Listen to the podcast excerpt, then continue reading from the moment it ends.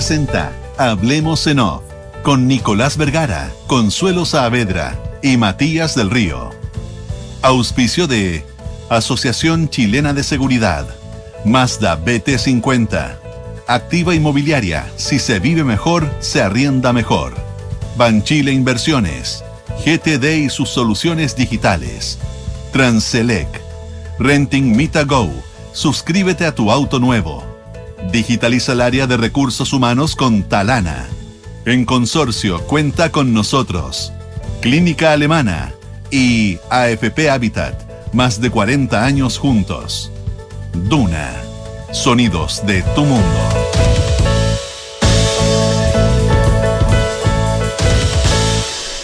Muy buenos días, ¿cómo están ustedes? Son las 8 de la mañana con 4 minutos, es jueves, sí, gracias a Dios es jueves, solo queda un día laboral. Es jueves, es 16 de marzo, eh, es el año 2023.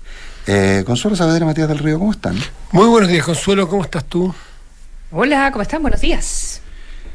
Buenos días, buenos días. ¿Se le ha hecho larga la semana? A mí sí. No, A mí sí. estamos partiendo. Estamos partiendo. Estamos partiendo. Bueno, lo que está partiendo es la convención. po.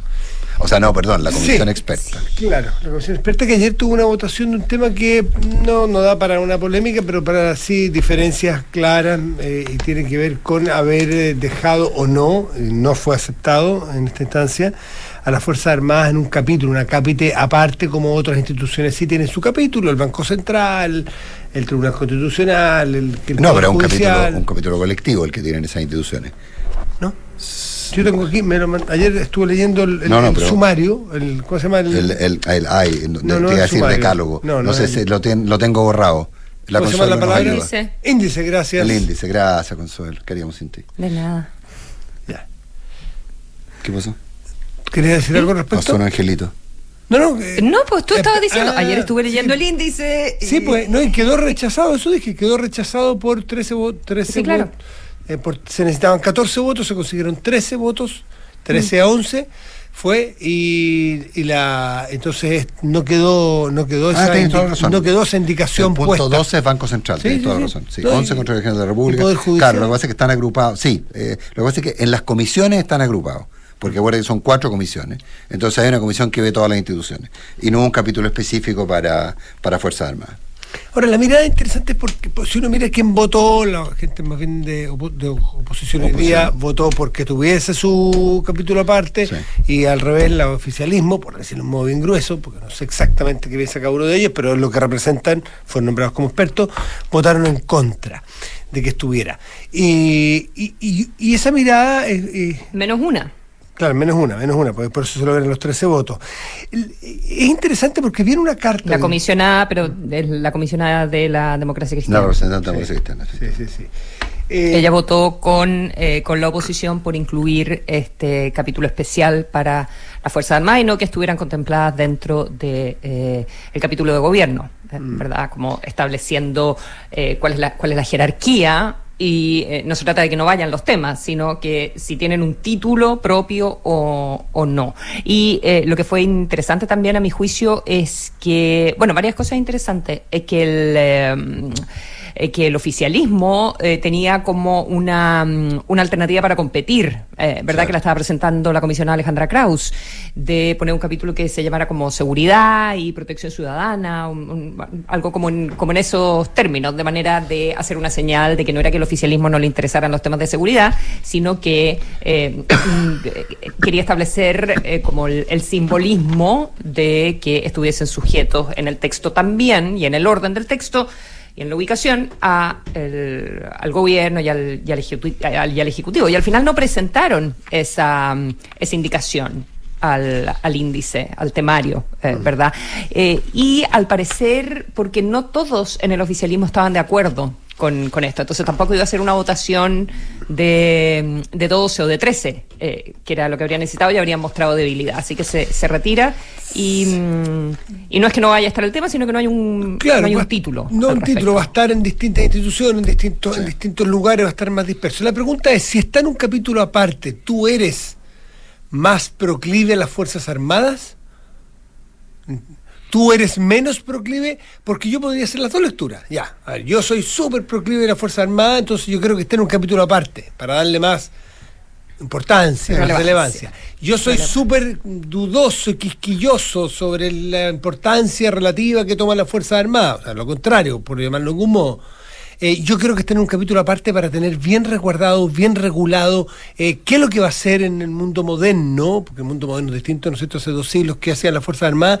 Entonces, para las dos miradas puede ser interesante. Entonces, eh, no, no hubiese sido tan... Pero, tan... no sé- Cuéntame. No sé cómo lo ve, no sé cómo lo ve Nico, ¿ah? pero me, me Pero- encantaría escucharte. Pero a mí me parece que toda la discusión, eh, eh, o sea, todo en súper buenos términos y todo muy, o sea, de hecho hubo un, eh, un, un título sobre medio ambiente que, esa, que era de la que era de la oposición, eh, verdad, del mismo grupo de oposición y que se incluyó y que tuvo eh, prácticamente el voto de todo el mundo. eh, o sea, no, esto no es como la convención donde cualquier cosa que estaba proponiendo la derecha eh, no se rechazaba, digamos, no, no, no parece ser el caso ni, ni mucho menos. No. Eh, pero la importancia de las palabras, o sea, ve lo que pasó con eh, corte, corte constitucional o tribunal constitucional, ¿verdad? Se, estaba se, se propone y quedó como corte constitucional y la oposición quiso mantener el término eh, tribunal y eh, 12 y 12 fue la votación. Entonces, eh, Quedó lo propuesto. yo, yo creo que estamos, eh, todavía estamos muy marcados por eh, la mochila que traen las palabras, la, la- la Totalmente. historia con que vienen las palabras. Totalmente. Por eso de sacarse un poquitito ese filtro que tenemos de antiguo, lo- decir, si yo lo pongo aparte, es demasiada la importancia para la Fuerza Armada. Sí, pero a lo mejor es importante justamente para tener No, bien no. resguardado cuáles son las funciones de, Puta, no, de, de- de fu- de- de modernas y de futuro de las Fuerzas Armadas. No quiere decir yo- que van a tener más importancia que los civiles. No, yo tengo, yo tengo una, yo tengo una visión completamente distinta. Eh, Sabéis que yo creo que lo testimonial, eh, lo, a ver, se me fue la palabra, la tenía. Simbólico. Lo simbólico, gracias. Lo simbólico es súper relevante en esta discusión. Eh, y, definitivamente una de las cosas distintas que tenía la, una de las pocas cosas distintas que tenía la Constitución del 80 a la tradición de- a la tradición constitucional chilena era por ejemplo esta mención de las Fuerzas Armadas que para algunos hay quienes te dicen que no, que es una brutalidad decir eso, que no es así, para algunos implicaba una cierta, eh, un, cierto nivel de paralelismo entre el poder de las Fuerzas Armadas y el poder ejecutivo y el poder del Estado. Eh, y eso en el fondo eh, se, se ahora en la constitución original era así, recordemos que había un Consejo Nacional, la- las Fuerzas Armadas tenían la facultad de representarle al presidente de la República si consideraban que se estaba apartando del ideario, en fin, o sea, eh, todas esas atribuciones desaparecieron muy rápidamente, digamos, en sucesivas modificaciones constitucionales. Pero, eh, pero yo creo que lo simbólico es relevante.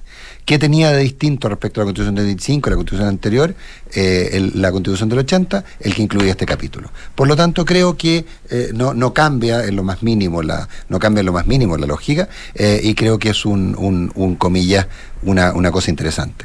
Respecto al tema Corte Constitucional, también lo simbólico. Tribunal Constitucional es una marca que está muy desvalorizada. Y por otro lado, una Corte, ya en términos de lo simbólico, es mucho más que un Yo lo tribunal. encuentro más importante, ¿verdad? Mucho más que un tribunal. Suena mucho mejor. Claro, o sea, o sea, yo te diría desde la perspectiva de garantizar eh, la institucionalidad, de garantizar un control constitucional efectivo, a mí me suena mucho más una corte constitucional que un tribunal constitucional. ¿ah? Eh, y también, de nuevo, el Tribunal Constitucional tenía toda una carga. El Tribunal Constitucional, como creación, la creación del gobierno de Frei Montalva, ¿ah? Eh, producto del Estatuto de Garantías Constitucionales, eh, entonces no, no tiene carga simbólica con el gobierno militar, pero, pero sí tiene una carga simbólica por lo que ocurrió en los últimos años. Y como te digo, lo eleváis de rango. No, yo creo que en esta etapa lo simbólico es súper relevante. Eh, yo creo que no había, tal vez habrá habido un par de- de- de expertos muy decepcionados, pero yo creo que en general, primero que nada, había convicción que se perdía. O sea, eh, fueron a votar sabiendo que se perdía. Eh, hubo la tentación inclusive de tratar de también darle una unanimidad, pero, pero aquí es donde hay que marcar las cosas. Eh, no, yo, yo honestamente creo que creo que no, no tiene mayor relevancia en ambos casos eh, y creo que demuestra una forma de discutir que es radicalmente distinta a la anterior. 8-13. Y vamos a conversar y a saludar a un azul, no, perdón, al presidente, del, al flamante presidente del Senado, eh, Juan Antonio Coloma. Eh, senador Coloma, ¿qué tal? Muy buenos días. Felicitaciones por asumir el que algunos sostienen es el tercer, segundo, tercer cargo más importante del Estado de Chile. ¿Cómo está, senador?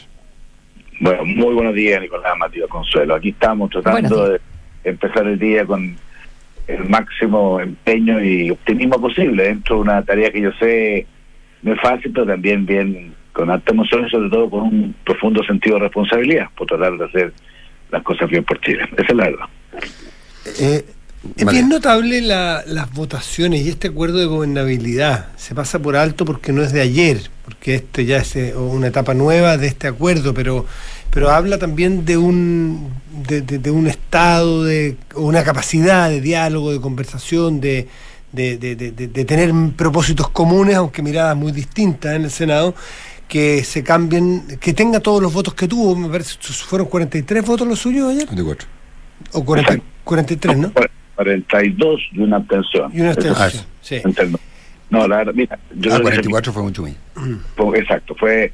Mira, fue fue bien importante por, por dos razones. Eh, primero, digamos, porque efectivamente yo quiero una sociedad que a, veces es mucho más desencontrada, polarizada, eh, complejizada. Creo que eh, en el Senado, y también producto de mayorías más o menos equivalentes, logramos hace un año llegar a un acuerdo de gobernabilidad, que no es, un acuerdo político, pero administrativo, tratar de compartir las distintas tareas, no la lógica partidista, que es lo más, o, ideológica, que es lo más legítimo que hay, sino que colocando un bien superior que es tratar de eh, hacer un, escenario donde se puedan ir eh, asumiendo los problemas, sea para coincidir, ojalá muchas veces, o sea para disentir, pero también eso con todo el respeto y todas las condiciones que supone un pacto democrático.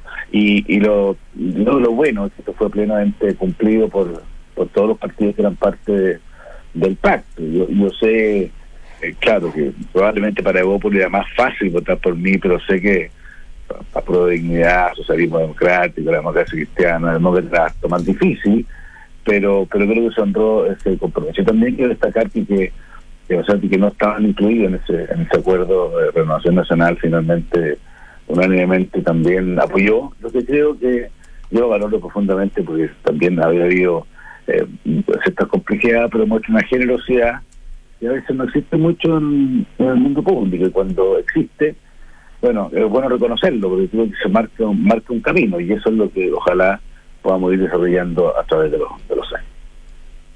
En el, en el discurso, senador Coloma, eh, de ayer, con su discurso para, para comenzar, digamos, este, este periodo en que va a ser presidente de, eh, del Senado, uno de los aspectos que, que, se, ha, que se ha recogido eh, y que se ha subrayado es lo que usted plantea sobre la necesidad de avanzar en las leyes en materia de, de seguridad y que es un tema que sabemos está en el, las prioridades de la ciudadanía y es un tema al que el gobierno también le está poniendo mucho, mucho ahínco y mucho mm, empeño. Mucho pino. Eh, y de, mucho pino. Y de hecho ayer mismo, eh, eh, y quería saber cómo conversa con la propuesta que hace usted, de que básicamente tramiten todo esto en tres meses, ¿verdad? Todas las propuestas que hay al respecto. Y el gobierno ayer, a través de la ministra Uriarte, dijo que, que le habían puesto urgencia a, varias iniciativas ya. ¿Cómo, ¿Cómo entonces piensa usted que se va a poder trabajar eso con el, con el gobierno? Mire, creo que aquí esto un, no sé, es un, paso que ojalá eh, tenga, ya yo lo que está teniendo, el apoyo bien transversal y creo que es decisivo, porque lejos la principal preocupación hoy día chilenos es la inseguridad, sea por dejación en, algún momento, sea por pérdida de sentido de la autoridad, sea por falta de leyes, o sea por el narcotráfico eh, que se ha ido comiendo lamentablemente en los distintos lugares de Chile. Lo cierto que hoy día no es difícil que un papá y una mamá, cuando salen sus hijos, tenga seguridad de que van a volver. Y eso es algo bien dramático que es transversal, y pasa generaciones, situaciones económicas, lugares de vida. Y eso es, es, muy acuciante. Entonces, ¿qué es lo que yo, estoy planteando? Yo revisé eh, los proyectos que hay hoy día en las comisiones de seguridad y constitución, que son hartos, ¿ah? no, no, no es que no haya una dejación, estoy hablando eh, más de 60 proyectos de distinta naturaleza. Hay varios del gobierno, pero también hay varios o distintos gobiernos, hay varios también planteados por parlamentarios. Claro, y ido de alguna manera acumulando, algunos han ido resolviendo. Entonces, yo lo que yo planteo que concentremos el esfuerzo de estos 90 días en, tiempo de, materia de sesiones, y aquí la Comisión de Constitución y Seguridad tiene un rol bien importante para ir despachando todos los proyectos. y a veces para, para, para aprobarlo y a veces para incluso para decirle que no están dadas las condiciones, pero hacer un esfuerzo máximo, no un esfuerzo mínimo, el máximo, o sea, que se identifique el trabajo de estos meses por ir eh, resolviendo el problema más relevante que tiene. Y si, no es que se vaya a solucionar al 100%, pero hay ideas, bueno, no solamente los temas que se han discutido en materia de usurpación o, o, materia de, de, de, naturales, hay un montón de cosas, digamos, que tienen que ver con jueces, investigaciones, libertades provisionales, disculpe que le interrumpa, senador. La dificultad política que tiene eh, hacer eso es que eh, en el clima político eh, que hay, em, cualquiera que vote en contra de algún proyecto de ley que se vincule, sea bueno, malo, más o menos, que se vincula con temas de, de seguridad, la verdad es que queda apuntado con el dedo como alguien que está con los delincuentes, ¿verdad? Y em, entonces también me parece que de ahí la reticencia a que estos temas avancen y de ahí lo que pretendía en algún minuto y sabemos lo que pasó con la famosa mesa de seguridad, la ministra Carolina Toa, de como de llegar a un acuerdo marco eh, previo a la discusión eh, parlamentaria. decir, bueno, estas son las materias que tenemos, em, porque si no, con lo crispados que están los ánimos, se puede convertir también en una guerrilla cada proyecto. No, no, sé si estoy exagerando, no sé cómo lo ve usted. Yo lo veo un poco distinto, porque en materia de seguridad Por favor. hay hay cosas ideológicas, pero no todas son ideológicas.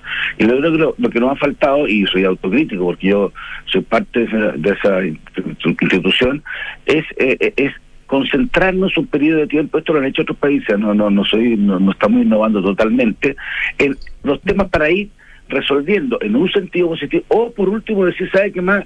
En esto no están dadas las condiciones. Yo no, no, no creo que sea todo, digamos, apuntado con, con el dedo respecto de, distintas ideas, porque algunas no tienen que ver con, con, temas que son opinables, pero decir, o sea, sentir que, usted como, como medio de comunicación, que tiene un rol clave también en, en generar los, la seguridad del Parlamento, del ciudadano, sienta que todas las ideas que se han ido planteando se van resolviendo. Y yo, mire, yo le tengo fe a esta, a esta línea de acción, porque hoy día hoy día está lleno, está lleno de proyectos del Congreso, pero ah, la, las prioridades las va colocando el Ejecutivo a la mesa, pero no hay, no, no hay como un marco en el cual uno diga, sabe, eh, hagamos un esfuerzo especial y dediquemos más tiempo, la Comisión tendrá que trabajar más bajo, prioricemos, si hay temas de distinta naturaleza, metámosle cabeza a cómo destrabamos donde hay que destrabar, eh, empujamos donde hay que empujar y profundizamos donde todavía no esté maduro. Yo de verdad creo que si somos capaces de avanzar en esta línea, podemos generar algún tipo de antes y un después. Yo estoy seguro que cuando si Chile recupera la seguridad, se recupera el alma del país. Nada más importante a mi juicio que contribuir junto a la Cámara de Diputados eh, y, obviamente junto al gobierno, lo hablé con la ministra que seamos capaces de dar este paso que estoy seguro, eh, en fin, no es fácil, pero es perfectamente posible. Esta es mi visión, es mi esperanza, por último son el aprendizaje de tantos años que uno se da cuenta más o menos cuando las cosas, a cuándo a, a cuándo una verdad le llegó su hora. Y es una frase que vi hace muchos años y siempre me impresiona. Cuando las cosas están maduras, claro. Exactamente, que me impresionó mucho una vez que, que, a veces uno dice, mira, si el, el, el más talentoso, el más eh, eh, no es aquel que dice primero las cosas. Eh, al final la lógica es decirlo en el momento adecuado. Y que esas cosas que hace dos años, cuatro años, ocho años, no estaban analizadas hoy día tienen todo el sentido del mundo. Bueno, demos espacio para que esos acuerdos lleguen. hagamos un esfuerzo especial, no hagamos lo mismo, porque vamos a terminar con lo mismo. Hagamos ese esfuerzo especial. Esa es la convocatoria. Ahora, en materia de fuerzas especiales, sin duda eh, que seguridad, y, probablemente usted como parlamentario lo, lo, sufre, lo ve, lo siente y se lo demanda a la gente, y, y es muy relevante. Y, curiosamente, no debería resultar tan imposible, sobre todo porque se han cruzado una serie de límites y de, y de rubicones, por definirlo de alguna manera. Hay mucha gente que ha cruzado el río en función de, de los temas de seguridad. Probablemente sería hasta más, hasta relativamente, no sé si fácil, pero, pero hay más agua en la piscina.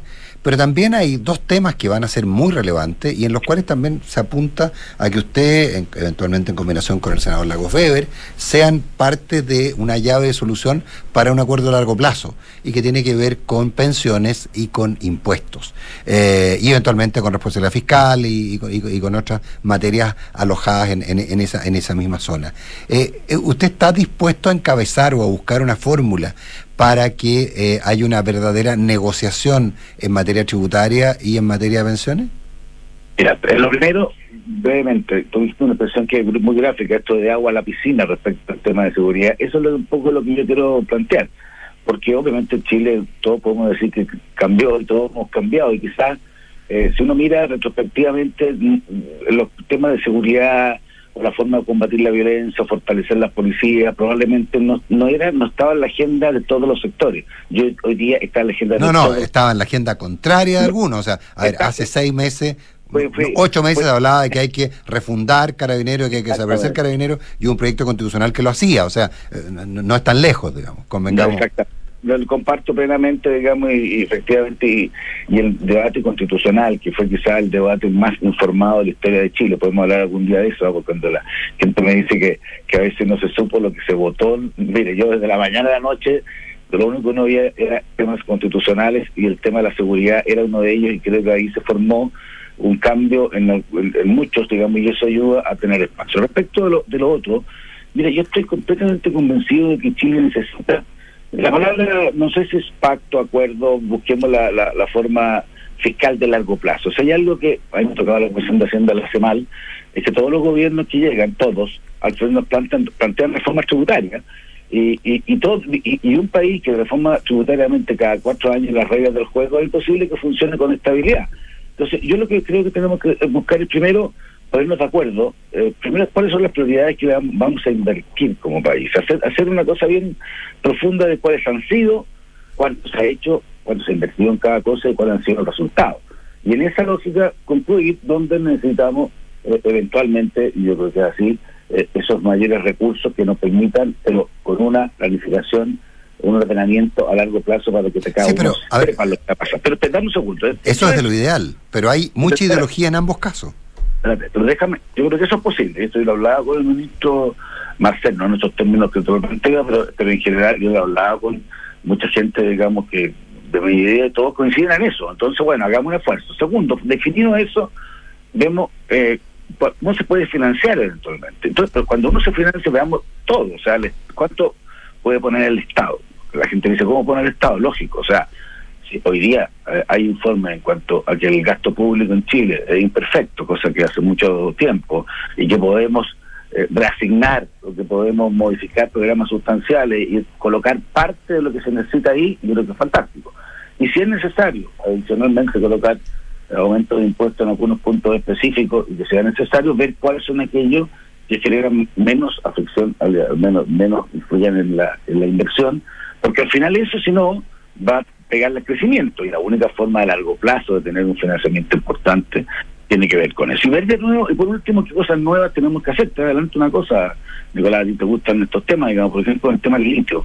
El tema del litio, hoy día, estrictamente, eh, si uno revisa el presupuesto, es un ingreso permanente, porque está establecido así. Parte importante del éxito fiscal del año pasado que la directora del presupuesto planteó es porque se considera el litio de los 5 mil millones de dólares. Eso es casi todos, no todos, pero parte muy importante de los nuevos recursos que en teoría se, se requieren. Ahora, hace bien también el ministro Barcela decir, oye, pero hay que ser prudente. Sí, el precio, el precio se multiplicó por varias veces, entonces consideremos un precio histórico, vamos a un mecanismo como el del cobre, en fin. Es lo plantea la CFA un poco, o sea, démosle un valor permanente a cuánto es el litio. Puede que no sea 5.000 este año, desde enero ya se recaudó el 20% de esos 5.000, o sea, si siguiera así, bueno, el mundo nunca sabe a dónde va, pero se recaudaría más de 5 mil millones de dólares. Y si tú, y si uno es capaz de generar un, un peso de futuro, o sea, hecho con el cobre, con el molibdeno, con muchos temas, uno puede decir, tengo también otra línea de financiamiento que tenemos que de alguna manera desarrollarla, y porque no es lo mismo si eh, respecto del, mismo litio uno hace políticas rápidas para aprovechar el momento, que no sea como el salite que se pasó, se pasó la vieja, como se dice, eh, si no podemos hacerlo, bueno, que también sea parte de las preocupaciones. Entonces, y ahí insertar también los temas de pensiones que creo que son absolutamente decisivos, eh, y, pero dentro de un, de un, cuadro global, ¿no? No de a uno. Eso es lo que yo aspiraría. Ahora, gobierno tiene un rol muy importante, pero pero es lo que me, me nace decir, lo que me nace impulsar y, lo que yo creo que es posible. Ahora, en, ambos temas, los dos que ha tocado ahora recién, en litio y, pensiones, uno ve, quizás eh, influido por, la, por lo que ocurrió con la reforma tributaria la semana pasada, pero ve síntomas de apertura al diálogo bastante clara. Una, eh, voy a poner la que les mandé aquí a los muchachos una foto, y veía al, señor eh, Riesco, que lo conocemos, su postura política, económica, Manuel Riesco, del Centro de Estudios Senda, hablando sobre la necesidad prácticamente de que del Estado de Chile haga sociedad con SQM, sacando Ponce dice, porque sabemos la carga que tiene, no vamos a descubrirla ahora, pero da la impresión de que es tan transversal hasta ese sector político en que lo del litio hay que hacerlo y ahora ya, y no hay que desaprovechar a un jugador como SQM, más allá de todos los problemas que haya tenido, pero aprovecharlo en su expertise y, con pragmatismo. Y en materia de pensiones, veía y leí ayer que ya hay cierta apertura a conversar incluso sobre el 6% extra.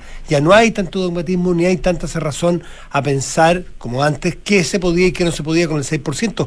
Es decir, hay ventanas de apertura al diálogo requete contra importante. En una de esas, el rechazo de la reforma tributaria, eh, nadie sabe para quién trabaja significó un antes y un después para poder dialogar y acordar cosas más pragmáticas.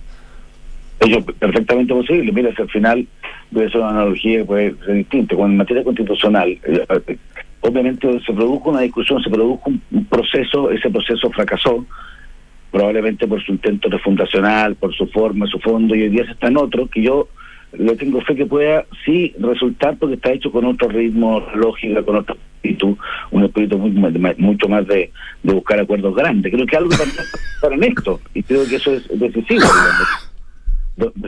Sea, claro, claro que entender que una cosa es que uno pueda, y eso lo hizo la Cámara de Diputados, pero yo lo entiendo, que uno pueda reformar, o sea, rechazar una reforma, eso no quiere decir que uno no quiera hacer nada en esa materia, lo que pasa es que el proyecto en sí mismo no era convincente o se consideraba erróneo. Ahora, eso da espacio para dos cosas. Uno decir y, y, tirarnos por la cabeza, digamos, eh, por, qué lo hizo uno una cosa y por qué hizo la otra. Y la otra es decir, bueno, veamos, pongamos a ver qué es lo que sí se puede hacer. Y yo coincido que día se puede, ir, se puede haber madurado mucho en materia de pensiones. Creo que en eso también el proceso constitucional ayudó mucho porque eh, probablemente hace dos, tres años nadie hubiera imaginado, digamos, que nadie tenía muy claro qué ocurría con los ahorros y cuál era ese futuro. Y hoy día a mí me pasa mucho, de verdad, yo que soy bien de terreno, bien en Talca, en Curicó, las primeras preguntas que me hace es qué pasa con mi ahorro, qué pasa con mi plata. Entonces, la gente tiene conciencia de esos recursos y eso eh, ayuda mucho a también repensar o rebarajar el debate de pensiones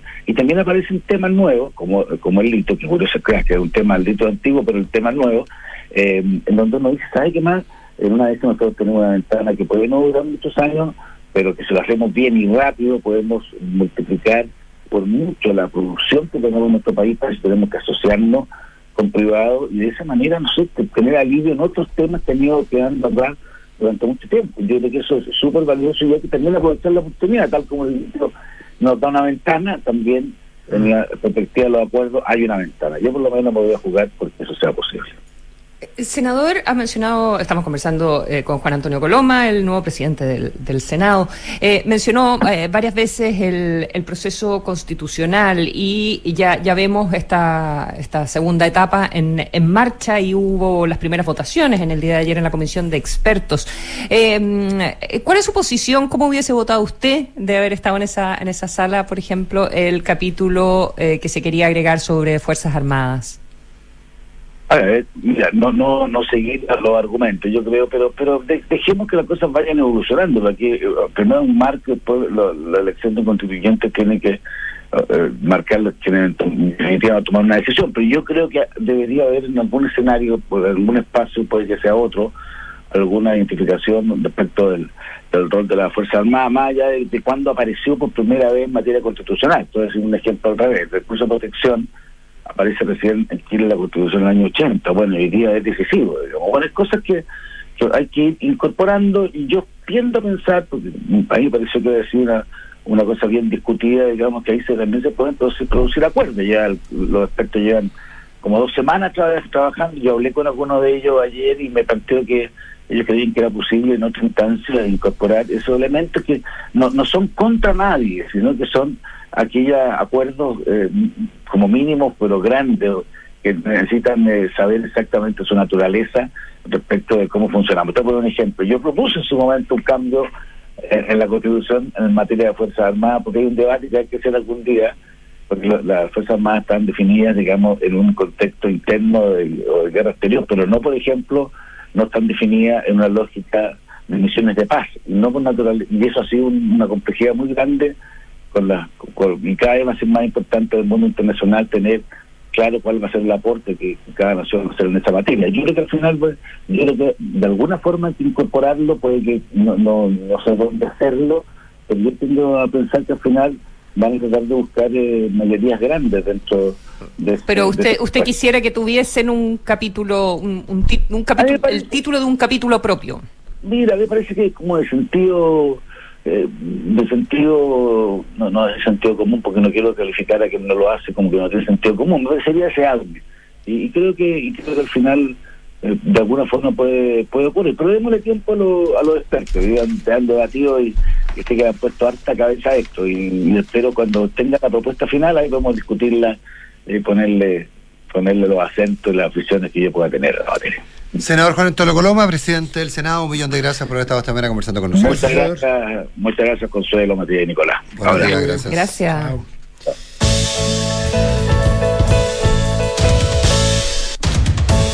Quieres vivir una aventura dentro o fuera de la ciudad, necesitas una pickup 4x4 potente, segura y versátil. New Mazda BT50 diseñada para inspirar tanto como tú. Mazda, conoce términos legales en mazda.cl. Las decisiones de ahorro que tomas hoy definen tu futuro. En Banchile Inversiones quieren que sepas la importancia de tener una APB. Ingresa a banchileinversiones.cl, infórmate y comienza tu APB ahora. Nuestros amigos de GTD apoyan a sus clientes con la mejor conectividad y resiliencia gracias a la calidad de sus redes terrestres y el respaldo del cable submarino PRAT, que conecta a Chile desde Arica a Punta Arenas. En GTD, su gente, totalmente dispuesta, hace que la tecnología simplifique tu vida. ¿Aún no compras el seguro obligatorio 2023 para tu auto? Consorcio te facilita esta tarea. Contrátalo 100% online y sin trámites. Ándate a la segura y contrata tu SWAP 2023 en consorcio.cl. Más fácil y simple, imposible. Porque para la descarbonización se necesitan más líneas de transmisión que conecten las energías renovables. Transelec, la principal empresa de transmisión eléctrica en el país, es la llave para la transición energética en Chile. Conoce más en transelec.cl. Porque tu futuro importa, si recibiste un bono, ahórralo en tu APB o cuenta 2 y hazlo crecer en AFP Habitat. Realiza tu depósito directo en tu sucursal virtual. A ver, y seguro o otra vez no encuentro nada. ¿Qué pasó? Estoy intentando contratar el seguro obligatorio para pagar la patente. Ah, es que está en el lugar equivocado. Tienes que entrar a consorcio.cl. ¿A consorcio.cl? Sí, vos puedes contratarlo 100% online, fácil y sin fila. Oye, gracias. Estos cabros de ahora se la saben todas. Ándate a la segura. Entra ahora a consorcio.cl y contrata tu SOAP 2023. Simple, rápido y sin trámites. El riesgo es cubierto por Consorcio Seguros Generales. Más información en consorcio.cl.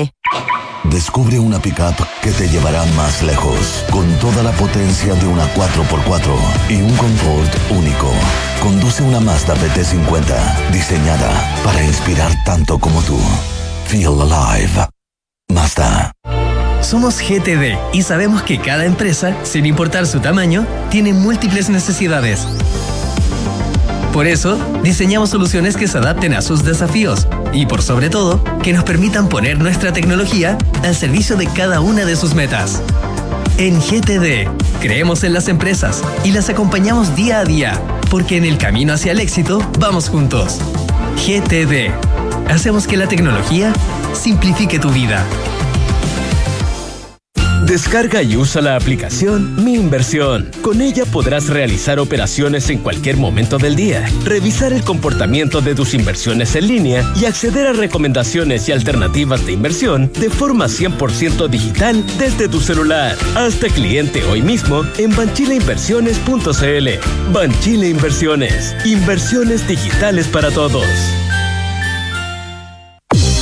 ¿Sabes qué es Design to Rent? El nuevo modelo de inversión de activa inmobiliaria para quienes desean invertir a largo plazo y lograr independencia financiera con rentabilidad por sobre el mercado, basado en el concepto de multifamily, con éxito en Europa y Estados Unidos. Combina diseño más espacio, equipamiento especial para el arrendamiento y fácil mantención, y administración especializada que cuida tu plusvalía. Infórmate en www.d2r.cl. Design to Rent de Activa Inmobiliaria. Si se vive mejor, se arrienda mejor. Las energías renovables crecen cada día y están reemplazando los combustibles fósiles para descarbonizar la matriz. Nosotros las vamos a buscar para conectarlas de norte a sur. Porque Transelec es la principal empresa de transmisión eléctrica en el país. Somos la llave para la transición energética en Chile. Conoce más de nuestro compromiso en transelec.cl. Mita Rentacar y Leasing Operativo somos mucho más que autos para disfrutar. Somos mucho más que flotas para las industrias que mueven el país. Somos servicio de excelencia y seguridad. Somos innovación y cuidado por el medio ambiente. Además, somos referentes en la movilidad para empresas de norte a sur, como también para las personas que hacen de su vida un constante movimiento. Mita Rentacar. Elige tu destino. Nosotros te llevamos. Visítanos en mita.cl. Hay cosas que haces hoy que en unos años más vas a agradecer. ¿Cómo hacer deporte? Destinarle ese tiempo extra a tus estudios y ahorrar cuando puedas. Porque tu futuro importa. Si recibiste un bono, ahórralo en tu APB o cuenta 2 y hazlo crecer en AFP Habitat. Habitat, la AFP número uno en rentabilidad desde el inicio de los multifondos en todos los fondos. Infórmese sobre la rentabilidad de su fondo de pensiones, las comisiones y la calidad de servicio de las AFP en el sitio web de la Superintendencia de Pensiones www.spensiones.cl. Hola vecina, ¿va saliendo para la pega ya? ¿Tan temprano? Sí, no me digan nada, estoy durmiendo poco porque al Jorgito aún no se le regula el sueño y eso me tiene muy estresada. ¿Pero no pensaban pedir ayuda a un psicólogo? Supe que la H ahora tiene atenciones de salud mental por videollamada para todas las personas, no importa si no está afiliada. ¿Y con FONASA igual? Sí, con valores accesibles incluso para ISAPRES y particular. Ya, voy a llegar a pedir una hora. Ya lo sabes, agenda tu hora en el servicio de salud mental en h.cl slash salud. Las mutualidades de empleadores son fiscalizadas por la Superintendencia de Seguridad Social www.suceso.cl. Con Talana, la más completa plataforma digital de recursos humanos, ahorras tiempo y costos. Simplifica tus tareas del día a día con las soluciones del ecosistema de Talana. Dedícale tiempo a lo que más importa, los equipos y las personas que lo conforman. Únete a las miles de empresas que ya han digitalizado su área de recursos humanos con Talana. Conoce más en talana.com. Hablemos en off. Nicolás Vergara, Consuelo Saavedra y Matías del Río están en Duna. A lo largo de todo el país, Mita Rentacar y Leasing Operativo te ofrece las mejores soluciones de movilidad a la medida de tus necesidades con arrendos diarios, semanales y mensuales. Reserva tu próximo arrendo en mita.cl. Design to Rent de Activa Inmobiliaria, el concepto de multifamily exitoso en Europa y Estados Unidos, ya está en Chile, ideal para inversionistas y arrendatarios exigentes, con una administración especializada que cuida tu plusvalía. Infórmate en www.d2r.cl. Gestiona fácilmente las solicitudes de vacaciones de tus colaboradores con Talana y dedica más tiempo a tu equipo. Conoce más en talana.com. Clínica Alemana quiere compartir un dato para los padres porque hoy puede proteger a sus hijos desde que nacen hasta los 30 años, las 24 horas y los 365 días del año con el convenio Accidentes de Clínica Alemana. Contrátalo online en clínicaalemana.cl. Suma a tu equipo a los más de 2,7 millones de trabajadores que ya son parte de la mutualidad líder del país, de una con la H, Asociación Chilena de Seguridad. 8, con 42. Andrea Repeto, muy buenos días, ¿cómo estás? Andrea. Hola, ¿cómo están? Muy bien, gracias. Hola Consuelo, Matías, Nicolás. Hola, ¿cómo estás Andrea? Desde enero que no, te escucha, no nos escuchábamos. Largo verano. Eh, sí, así es. ¿Febrero? ¿Marzo? Ya no me acuerdo. Enero, enero, El año enero. ya partió con todo. Estamos en Ya- marzo, tengo que contarte. Estamos como en julio. Y en febrero no, en febrero no estuviste, creo. Eh, porque yo no estuve, así que no No, sabría en decir. febrero estuve, estuve, estuve. estuve ¿Sí? sí. Conmigo, no sé, Sí, conmigo con la no Consuelo. Ah, bueno, entonces conmigo, ya, Sí, sí, conmigo. ya, ya, ya. Si contigo no conversaba, Nico, ¿verdad? Oye, An- Andrea Repeto, ¿qué significa o qué podemos definir en materia de discusión previsional o tributaria líneas rojas? ¿O hay espacio para O la no existencia de líneas rojas. O sea, hay espacio para ponerlas. Claro. Sí, a ver, súper interesante cómo ha, ha ido mutando esta conversación y, y- y lo importante, cómo cambió el panorama, el, el rechazo en la Cámara de Diputados y Diputadas la, eh, la semana pasada de la reforma tributaria. El, cuando partió todo este proyecto, por lo menos la parte tributaria, se habló de un pacto tributario. Si se acuerdan, eh, el Ministerio de Hacienda convocó diálogos sociales, participaron académicos, organizaciones gremiales, organizaciones de la sociedad civil que fueron llevando así como sus ideas. Y cuando, mm, esto es una crítica que yo ya he hecho antes, así que no, no tiene nada nuevo, cuando llevaron el proyecto de ley al Congreso como que la idea del pacto tributario desapareció. Eh, sí, había o sea, desapareció hasta, ítems- desapareció hasta el discurso, digamos. Claro, y lo, la el, lo que- el contenido del proyecto de ley no parecía recoger de manera real la idea del pacto, la idea de ya pongamos las cosas que recauden, que son progresivas, que son las cosas de las que habla el ministro siempre, pero que pero que tengan chance de, salir adelante. O sea, yo creo que el, el impuesto al patrimonio es como el, el símbolo más grande de eso, de esa idea de que para construir un pacto tributario había que había que ceder cosas. Se dieron cosas, por cierto. Acuérdense que el proyecto eh, que, eh, que presentaron en la campaña, la campaña del presidente Boric era recaudar 8 puntos del PIB. Ahí ingresó un proyecto con 4,2 y después hubo indicaciones y terminaron en 3,7, qué sé yo. Eh, entonces, ahora quizá hay que volver a conversar. El- la primera reacción fue, no es para nada obvio que quieran insistir el- en el Senado. Es difícil, necesitan dos tercios de los votos de los presentes. Pero estos días se han ido abriendo, abriendo a, la, estar disponibles a retomar la conversación y eventualmente insistir en el Senado con un proyecto modificado. Y es donde ahí aparece la idea de las líneas rojas. ¿eh? Eh, la línea roja fue el vocabulario que usó el ministro. El ministro dijo, acá no hay líneas rojas, podemos recaudar menos, pero sí puso bordes. No los llamó líneas rojas, pero puso bordes de manera bien explícita eh, durante la semana. Eh, estoy hablando bordes como la como la, Como la eh, discusión Constitución. constitucional. La. Sí, ido poniendo bordes a todo. Eh, dijo que había que elevar la recaudación. Ah, eso es lo que lo que pone límites también súper claro. Dijo, que- dijo que tenía que ser progresivo, así que tampoco cualquier instrumento sirve. Y también dijo que había que cuidar la responsabilidad fiscal. Por lo tanto, si íbamos a tener gastos nuevos, ya tenía que ser financiado eh, por este lado. Y también dijo en la semana que, mm, que no se esperaran que, que va con la idea de elevar la recaudación, de, de que no iba a haber la forma de financiar no iba a ser con redistribución de recursos desde lo que se llama los programas mal evaluados a, eh, a, a estos nuevos programas que es la extensión de la PGU y los otros eh, compromisos que el, que el gobierno tiene con la ciudadanía. Entonces hay bordes, hay límites, ¿ah? se dijo que no, pero, eh, y a ver qué modificar. O sea, estamos abiertos al diálogo, pero acá están los bordes. Esto es lo máximo que estamos disponibles a hacer. Eso no está explicitado diciendo eh, cuáles son esos instrumentos, pero en el fondo lo que se abrió la discusión es a, tener una reforma más chica y a, a- a abrirse a ciertos instrumentos, pero no a todos los instrumentos posibles. Claro, pero, pero por borde, porque uno podría imaginar que borde decir, mire, sabe que no, eh, no vamos a, no va a haber impuesto al patrimonio. Eh, o sea, como unas declaraciones. Aquí básicamente es mu- mucho más general. Estamos hablando de una lógica en términos de que tiene que que tiene, que no se pueden financiar gastos permanentes con ingresos transitorios, eh, que no se que, que la, la responsabilidad fiscal es es, es eh, eh, es importante, pero no estamos hablando de límites, así decir, aceptamos, por ejemplo, no tocar tal cosa. No, no, eso es así como en, en el contrario de los bordes. Es como decir, ya, te entrego esto, ese es el borde que puso el otro, eventualmente. Ah, eh, a ver, pero sí puso bordes. Por ejemplo, ideas como subir el IVA están completamente fuera. La idea de reintegrar los impuestos, el ex ministro Felipe Larraín puso la idea de vuelta en una carta en el Mercurio el otro día, ah, que la modernización tributaria que había propuesto el gobierno de Piñera eh, iba a generar un montón de crecimiento y con ese montón de crecimiento íbamos a, a- a recaudar más. Eso es eso queda fuera en los bordes que le puso que le puso ¿Tú el lo ministro.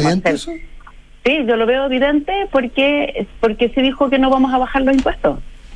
Vamos a elevar la recaudación y vamos a elevar la recaudación y eso se hace a través de impuestos. El crecimiento, cuánto crecimiento se genera es súper incierto de partida de cualquier reforma eh, de mayor o menor crecimiento.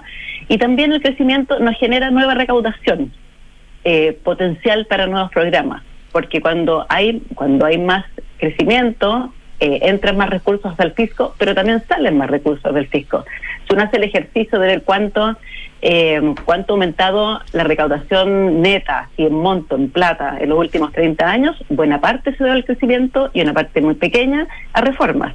Pero uno se repite ese ejercicio con el gasto y se encuentra que con buena parte del aumento del gasto fiscal se relaciona con el crecimiento y bien poquito con programas nuevos. El crecimiento no genera responsabilidad fiscal. Y es ahí donde está la línea. Ah, entonces, eh, sí, perdona. Eh, eh, no, perdona, te interrumpí. No, no me Lo del no gasto, habías ¿nos podrías explicar mejor cómo, cómo sucede eso del gasto cuando hay más crecimiento? Porque está asociado por lo general eh, a salarios. Mucha parte de lo que, gasta- que se gasta está relacionado con, con el salario y con el costo de la vida, etcétera. Entonces vamos elevando los montos de los beneficios y vamos elevando el costo de la administración, porque eso eh, va sucediendo a nivel de toda la economía. Entonces no hay no hay espacio para para recursos para gastos nuevos, para programas nuevos. Tenemos que Te, dedicar te- más te iba a preguntar por los programas, exactamente. Tú, tú haces referencia a los programas y la oposición lo que, lo que ha empezado a plantear es, eh, ya, pero la plata es para qué. Partamos definiendo para el, para qué y luego vamos eh, cuánto dinero se necesita recaudar. Ok, si es para los 250 mil de la PGU, eh, bueno, definamos cuál es el instrumento. ¿Te parece que eso va a ser los términos en que va a ocurrir finalmente la conversación? Sí, yo imagino que va a haber algo en ese sentido y es parte de lo que ha ido diciendo el ministro cuando dijo que no había una línea roja en cuanto queremos recaudar. Está diciendo estamos disponibles a recaudar menos porque están esperando gastar menos. Y, yo, y hay algunos candidatos eh, eventuales ahí. Eh, um, bueno, imagino que la condonación del CAE queda completamente fuera, que es algo de lo que se habla poco, pero está siempre dando bote por ahí. La extensión de la PGU, esto es mi opinión personal, no, no, no he escuchado a nadie del, del gobierno decir algo al respecto, pero la PGU tiene dos extensiones en este costo adicional, que son como 1,2 puntos del PIB, que es harta plata. Un pedacito es subir la PGU a 250 mil pesos y otro pedacito es incorporar a los adultos mayores que están el 10% más rico y que no recibe la PGU hoy día. Ese 10% más rico son hombres con pensiones altas. Eso cuesta como un 20% del aumento del- de, la PGU. ¿Estamos seguros que queremos hacer eso? Además, el otro problema que tiene la PGU es que los cálculos que se hacen se hacen con la demografía actual. Y la demografía en 30 años más va a ser, nos va a costar más que ese 1,2 puntos del PIB. Entonces yo creo que Lo- lo espacio para mismo- poder lo volver a, mismo- conversar. Sí, Lo mismo ocurre en la reforma, para saltar al otro punto de la línea roja, lo mismo ocurre en la reforma previsional respecto a los supuestos demográficos, eh, en que, que para eh, justificar eh, los aportes intra y eh, intergeneracionales y la lógica del reparto, digamos, en una parte de la cotización. O sea, también ahí hay un hay, hay una demografía eh, que puede ser, que, que puede complicar el, el proyecto. Entonces, ¿cuáles son las líneas rojas en ese proyecto?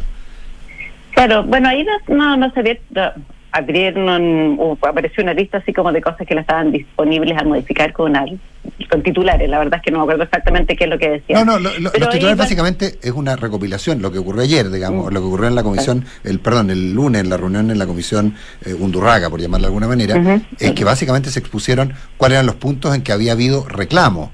No me quedó claro que el gobierno estuviera dispuesto a ceder en ellos, pero, pero sí dónde había discusión. Perdona.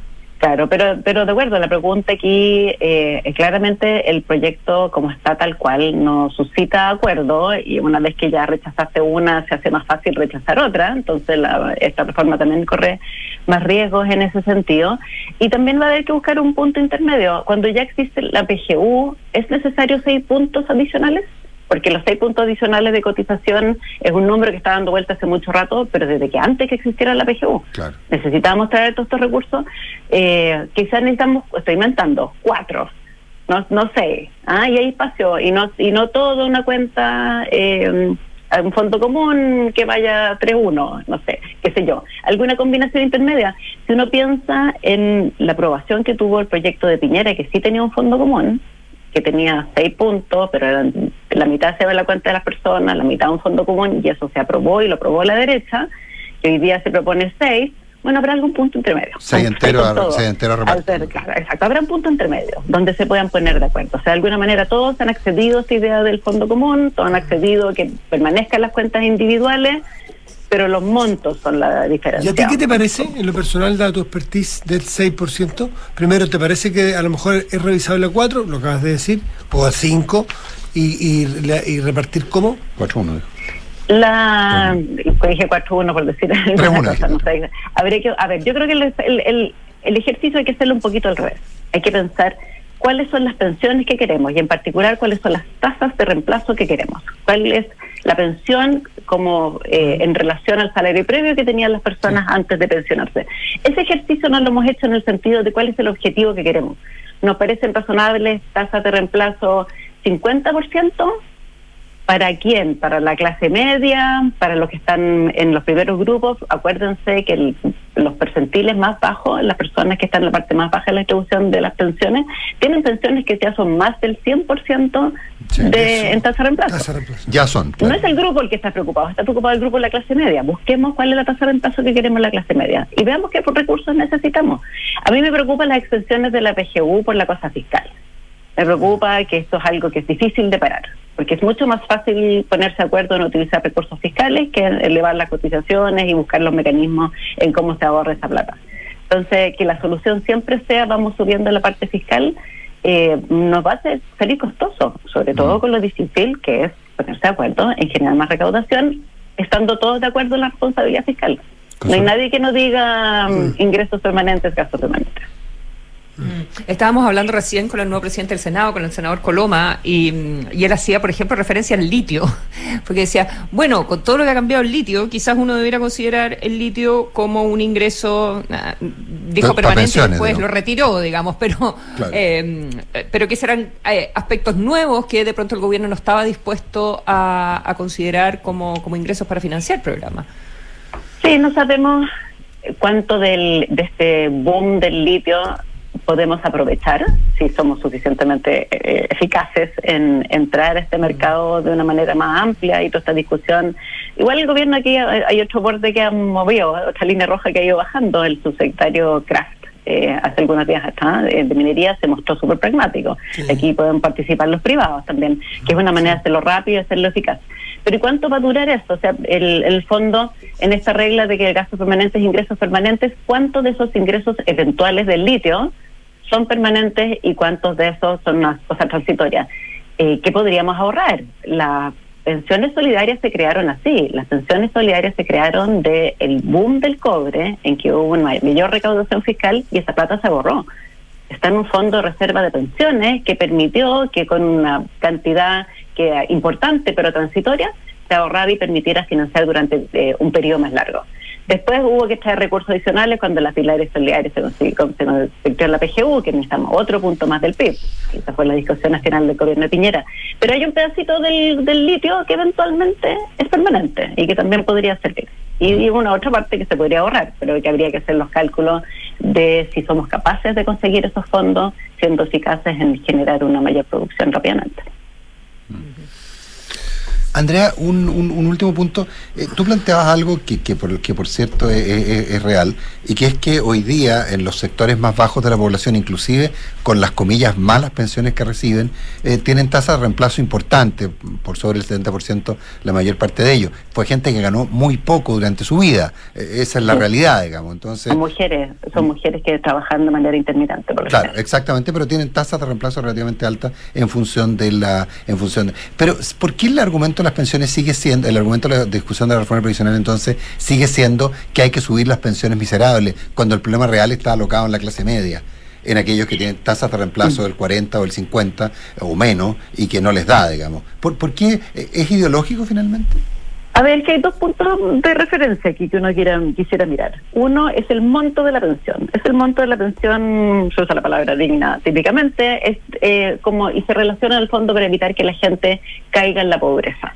Ah, hoy día la PGU está puesta al nivel de la línea de la pobreza para una familia de una persona. Ah, entonces evitemos que esta persona caiga en la pobreza y cuando tú la subes por sobre eso, entonces estás tratando de aliviar esa posibilidad. Como uno evalúa las pensiones de las personas de menores recursos. La tasa de reemplazo es un objetivo de eh, estándar de vida, que tú tenías un cierto estándar de vida antes de pensionarte y no quieres que eso caiga de manera brusca. Y ahí miras las tasas de reemplazo. Entonces tú tienes las dos cosas andando al mismo tiempo. Lo primero es más cierto para los grupos de menores recursos y lo segundo es más cierto para las personas que están en la clase media. La, mm, previo a la PGU, las tasas de reemplazo de las mujeres del cuarto quintil, incluyendo el pilar solidario, eran como del 25%. Ese es un rezago súper grande. Luego de la PGU se elevado, pero no todo ese grupo ha tenido acceso a tener esa PGU. Entonces hay que seguir trabajando por ahí. Claro, ahí, ese, ese es un punto en el que hay que avanzar. Eh, ahora, también está la tentación de ir a beneficio definido y no a tasa de reemplazo. Eh, a ver, hay un pedacito, bueno, que el beneficio definido es- está calculado como una tasa de reemplazo, que tú tengas una cierta cantidad. Ahora, el, se puede armar de formas distintas. El, el beneficio definido puede ser, te voy a dar un 20% de tu pensión, que no es un 20% de tu salario. Hay formas de definir ese beneficio que pueden ser un, un Claro, compromiso menos costoso de largo plazo. Pero ahora esta reforma no propone, No, re- no reparto propone de un pedacito de reparto chiquitito y eso ya está completamente descartado. O sea, si el propio Frente Amplio propuso una, una reforma en que no estaba basada en reparto, es porque eso es algo que no va a suceder en el país. Andrea Repeto. Gracias, Andrea. Nos siempre, vemos en gusto. 21 días más. Chao, chao, muy bien, gracias. cuídense. Chao, chao. Buenos días. Chao. Nos vamos ya. Ya llegó la gente de información privilegiada. Así que hay que arrancar. Que les vaya muy bien. Sí, evitémoslo. Buenos días. Gracias, chao. Buenos días.